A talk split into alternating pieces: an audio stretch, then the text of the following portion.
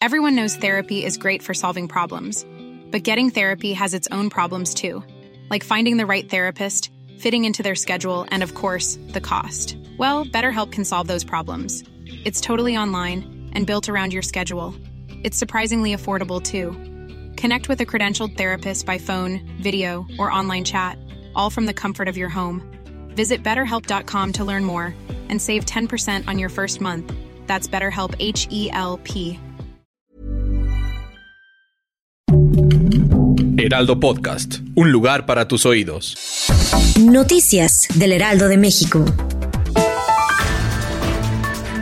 El canciller Marcelo Ebrard advirtió sobre una posible guerra a gran escala en la clausura de la Conferencia Mundial de la UNESCO sobre Políticas Culturales y Desarrollo Sostenible 2022. Ebrard dijo que existen 16 guerras activas en distintas regiones del planeta, lo que pareciera que el mundo se encamina al escalamiento de un gran conflicto armado, por lo que urgió a cada país a tomar la cultura como eje de su política exterior para lograr la convivencia internacional.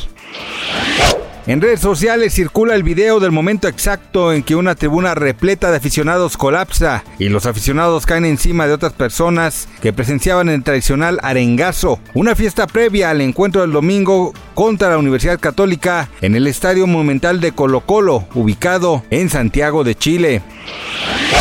El actor Tenoch Huerta contó por medio de sus historias de Instagram que fue víctima de un asalto, el cual si bien se presume no le dejó ningún tipo de lesión, lo despojó de su celular. Sin embargo, ahí no terminó el plan de los asaltantes, ya que de alguna manera lograron desbloquear el teléfono de Tenoch Huerta para así tener acceso a sus contactos, a los cuales les están pidiendo dinero.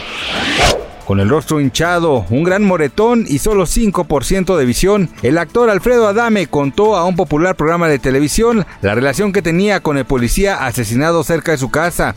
En dicha entrevista, el conductor reveló que conocía al fallecido policía, pues en algunas ocasiones llegó a tener algún contacto con él, pues este cuidaba la zona en donde vive y que incluso el uniformado en un par de ocasiones avisó al también actor que habría dejado su puerta abierta.